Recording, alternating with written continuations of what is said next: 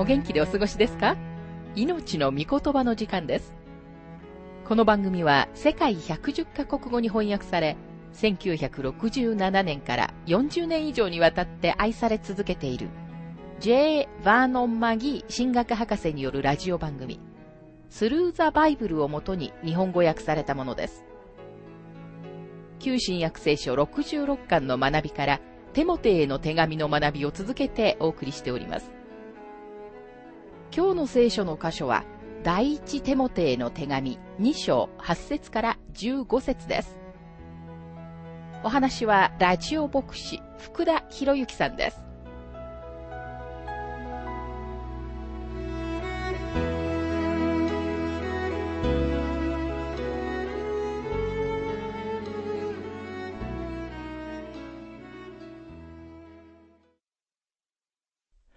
第一手モて2章の学びをしていますが、2章の8節ですから私は願うのです。男は怒ったり、言い争ったりすることなく、どこででも清い手を挙げて祈るようにしなさい。男はどこででも祈るようにしなさいというのは、信者たちが集まるすべての場所においてという意味です。パウロはここで公共の祈りのことを言っているのです。つまり、公共の礼拝の中での祈りです。清い手を挙げてと書かれていますが、これは初代教会の中で行われていた習慣でした。手を挙げることは、祈っている人たちの人生の中の献身を明らかにしていました。さて、今日、礼拝の中で手を挙げる人たちがいますが、彼らはそのことで時々批判されることもありますが、もしそのようにしたいと感じるならば、手を挙げることには何も問題はありません。個人的には、私はいつも手を挙げることをためらってきました。なんなら、自分の手が物理的にも他の点でも清いかどうかあまり自信がないからです。パウロが清い手と言っていることに注目してください。これは手が神様の奉仕のために捧げられていることを意味しています。もしあなたの手がキリストの奉仕に使われていないのなら、集会の中であなたの手を挙げるべきではありません。また、怒ったりすることなくと書かれていますが、すべての罪は告白されなければなりません。心に怒りや苦々しい気持ちを抱いたまま祈るのではなく、あなたのすべての罪と一緒に怒りや苦々しい思いも告白し、主に許され、癒され、そして祈りを捧げるのです。またここには言い争ったりすることなくと書かれていますが、英語訳は疑うことなくと訳されています。ですから私たちは疑うことなく祈るべきです。ヘブル人への手紙11章6節には、信仰の大切さが次のように書かれています。信仰がなくては神に喜ばれることはできません。神に近づく者は、神がおられることと神を求める者には報いてくださる方であることと信じなければならないのです。私たちは祈りのうちに神様のもとに行くとき、信仰を持っていかなければなりません。残念ながら今日祈り会の出席率が悪い理由の一つは、人々に信仰が欠けているせいだと思います。彼らは神様が祈りを聞いて、それに応えてくださることを信じていないのです。時々祈り会の間、主があくびをしておられるに違いないと思うことがあります。それは祈り会があまりにも退屈だからです。公共の場での祈りは自分たちの罪を告白し、心に苦々しさを持たず、信仰を持って、神様が自分の祈りを聞いて、確かにそれに応えてくださると信じている人たちによってされなければなりません。そのような祈りこそが祈り会をあるべき姿にしてくれるのです。パウルは男性がどのように祈るべきであるかという方法を示しました。そして今度は彼は女性たちがどのように祈るべきであるかを語ります。この歌詞は同時に女性の服装と地域教会の中での女性たちの立場についても触れています。目に見える地域の教会の中で女性たちがどのような位置を占めるべきであるかということに関して、私たちは二つの極端な見解のある時代に生きています。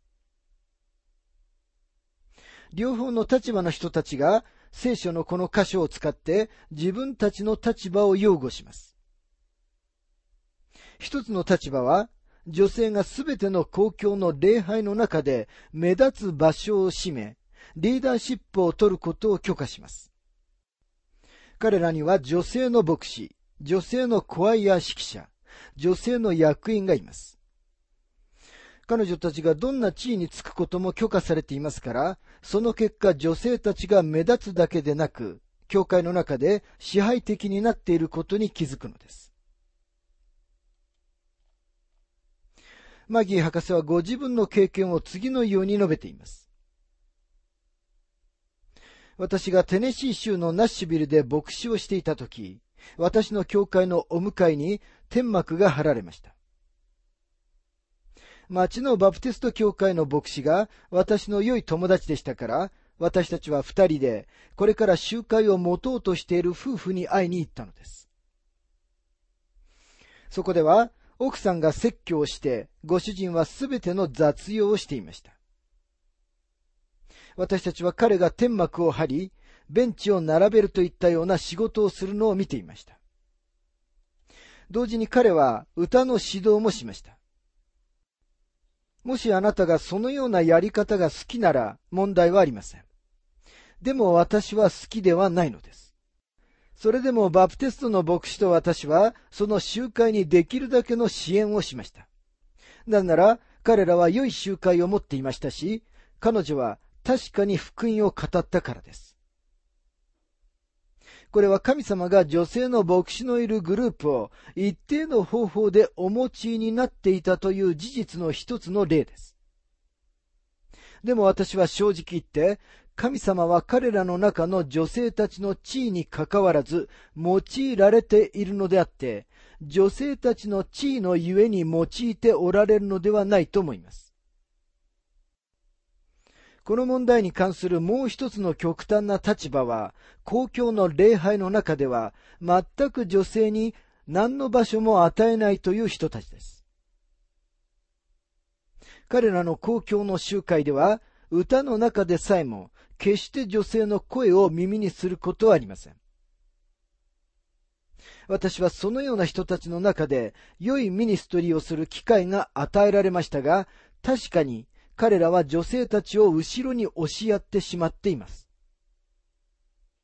そのような教会はとても多くの賜物を失うのではないかと思います。女性たちはもしそうすることが許されるなら、教会のためにびっくりするような貢献をすることができるのです。これを説明するのに一つの物語をお話しさせてください。私はこれを滑稽なやり方でお話しするのだということを理解してください。中西部の小さな町にとても立派な独身の女性が住んでいました。すべての人が彼女はきっと誰かの素晴らしい奥さんになれただろうと言っていましたが、彼女はプロポーズされることもなく、独り身のままで亡くなりました。通常なら、このような出来事を取材する地域新聞の社会面の編集者が、その時は町にいませんでした。そこでスポーツ面の編集者が、この女性が亡くなったことに関する小さなお知らせを書いてくれるようにと頼まれました。そこで彼は次のような言葉で、この記事を締めくくりました。ここにナンシー・ジョーンズの骨が眠る。彼女にとって人生には何一つ恐ろしいこともなかった。オールドミスとして生き、オールドミスとして死んだ。ノーヒットノーラン。でも間違いもなしだった。女性たちの賜物を用いることをしないとき、教会は何かを失っていると思います。神様はご自分の働きのために彼女たちをお持ちになることができますし、確かにお持ちになるのです。実際的なこの問題について混乱があるのは、この聖書の箇所に対する誤解と、同時にパウロの時代のローマ世界のことを私たちがよく知らないことから来ていると思います。まず最初に、神様が確かに女性たちを用いてこられたことを認めましょう。神様の御言葉の中には、デボラがおり、王妃エステルがおり、ルツやその他の女性たちがいます。教会の歴史の中にも、メリー・フレッチャーやプリシラ・ガーニーのような女性たちがいます。他にも神様が素晴らしい方法でお持ちになった数えきれないほどの女性たちがいるのです。ところが、ローマ世界では、女性はすべての異教の一部であり、女性は目立つ地位を占めていました。コリントのアフロディテ礼拝は、売春を宗教にしたもので、おそらく最も不道徳な礼拝の一つだったと思います。コリントのアクロポリスの丘の上にあったアフロディテの神殿にいた千人の純潔な処女たちと呼ばれていた女性たちは、売春婦以外の何者でもありませんでした。彼女たちは髪をひどく乱しているのが特徴でした。神様が女性は頭を覆っていなければならないと言われたのは、その女性がこのような宗教の女たちと一緒にされないためでした。またこの時、テモテが滞在していたエペソでは、ディアナの神殿での礼拝で、女性たちがとても目立つ地位を占めていました。すべての神秘宗教には、神殿に仕える巫女がいたのです。これらの異教の習慣のために、パウロはこの箇所で、キリスト教の教会の礼拝での公共の祈りの中に、セックスが入り込むことがないようにと強調しているのです。私たちはこれらの要因を念頭に置いて、この箇所を読む必要があります。第一手もて2章の10節から11節同じように女も、つつましい身なりで、控えめに慎み深く身を飾り、派手な髪の形とか、金や真珠や高価な衣服によってではなく、むしろ神を敬うと言っている女にふさわしく、良い行いを自分の飾りとしなさい。マギー博士はこの箇所について次のように述べています。同じように女もと書かれていますが、パウロは男性たちがどのようにして公共の場で祈ったらよいかを述べた後、その後で今、女性たちはどのように祈るべきかを語ります。パウロは女性たちも祈るべきであると言っていることに注目してください。パウロは公共で祈る祈り方のことを語っているのです。彼は外側の飾りよりも内側の飾りを強調します。女性も公共の場で祈るべきですが、その時には神様に対して性的に、あるいは肉体的にアピールするという見地から着飾るべきではないのです。はっきりさせておきたいのですが、私は女性はできるだけ感じの良い服装をすべきだと思います。女性が自分の夫、あるいはその女性が独身であるなら、他の男性に魅力的に見えるような服装をすることは何も間違ったことではありません。私は前にもこのように言いましたが、その時ある女性が私の意見について次のような手紙を書いてくれました。それをここでちょっと紹介したいと思いますが、私は何かのことであなたを非難する必要のある日が来るとは夢にも思っていませんでした。普通私はあなたが言われるすべてのことに同意します。でも信玄の最後の学びの中で、おそらくあなたが痛いところをついたのだと思います。あなたは若者たちに妻を選ぶことを諭していて、次のように言いました。まず最初に彼女がクリスチャンであることを確かめなさい。それには私も賛成です。それからあなたは、そしてもしできるなら、美人を選びなさいと言ったのです。マギー博士、本当にあなたはそれが公平な発言だと思いますか？結局のところこの世には本当の美人よりも不器量で平凡な見てくれの女の子たちの方がうんと多いのです。どうぞ教えてください。もし男性が美人だけを選ぶのなら、不器量な女の子たちはどこに行ったらよいというのでしょうか私はたまたま不器量で平凡な見てくれですが、夫が美人の中の一人を選ばないでくれたことをとても嬉しく思っています。もしそうでなかったら、私は25年間の幸せな結婚生活を逃してしまったと思うからです。私はあなたに対して怒っているわけではありません。あなたがこれほど多くの神様の御言葉の深さを教えてくださったのになぜ起こることができるでしょうか？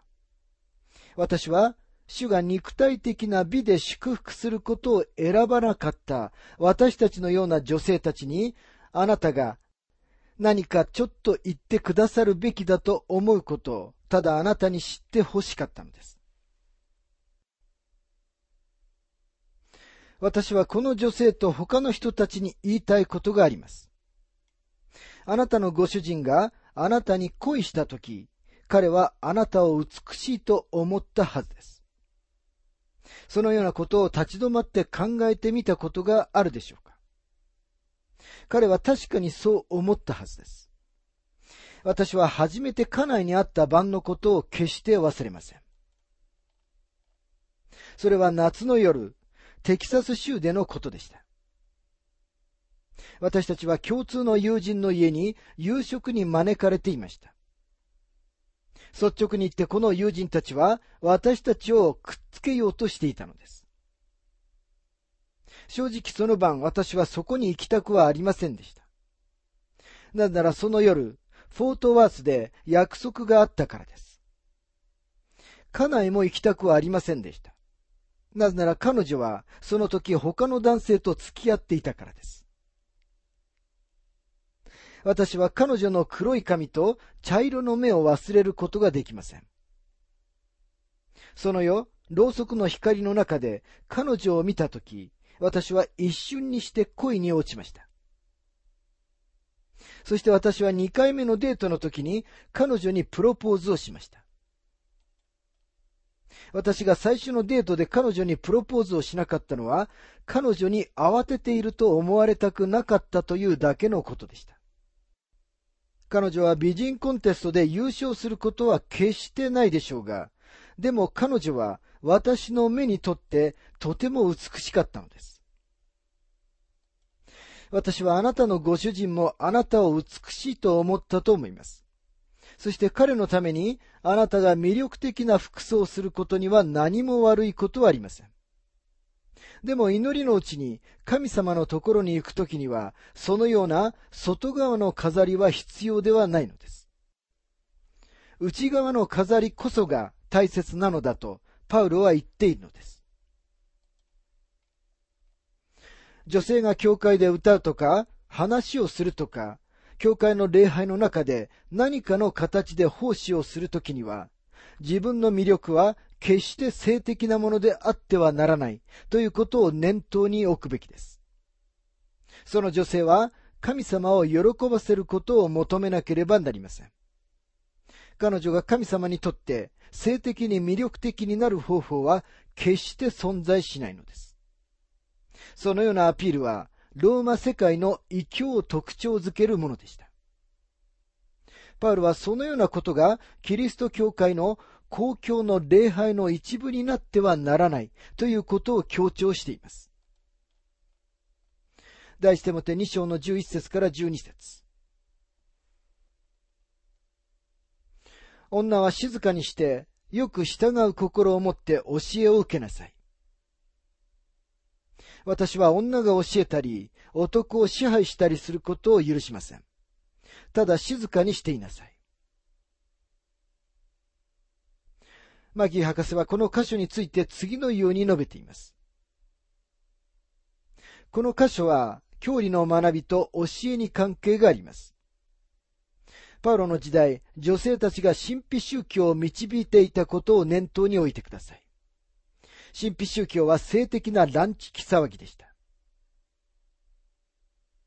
パウロは、セックスに基づいてアピールするという考えを持って、公共で話すことがないように女性たちに警告しています。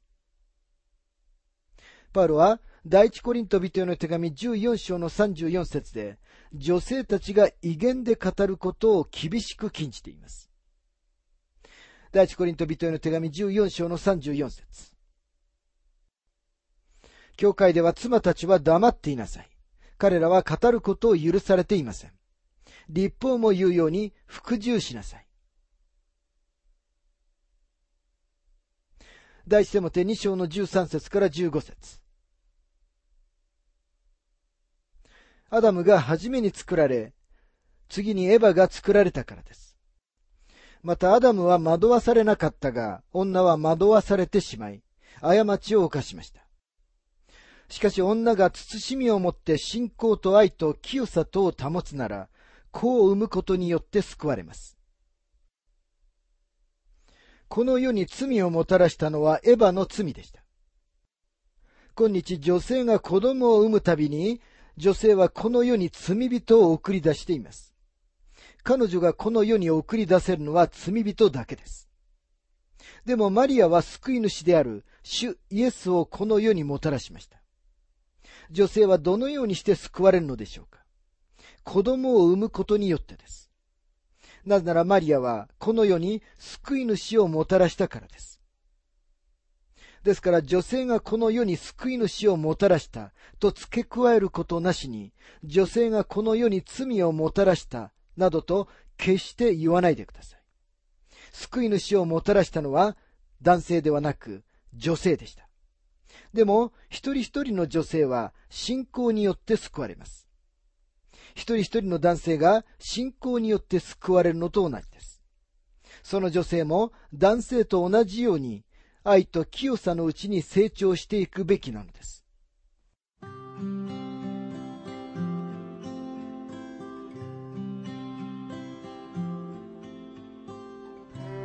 命の御言葉お楽しみいただけましたでしょうか？今回はどのように祈るべきであるかというテーマで第一テモテへの手紙2章8節から15節をお届けしました。お話はラジオ牧師福田博之さんでした。なお、番組ではあなたからのご意見、ご感想、また聖書に関するご質問をお待ちしております。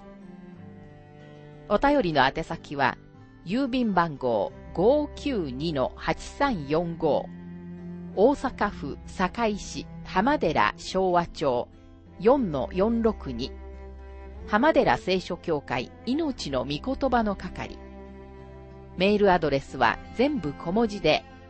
ttb.hbc.gmail.com です。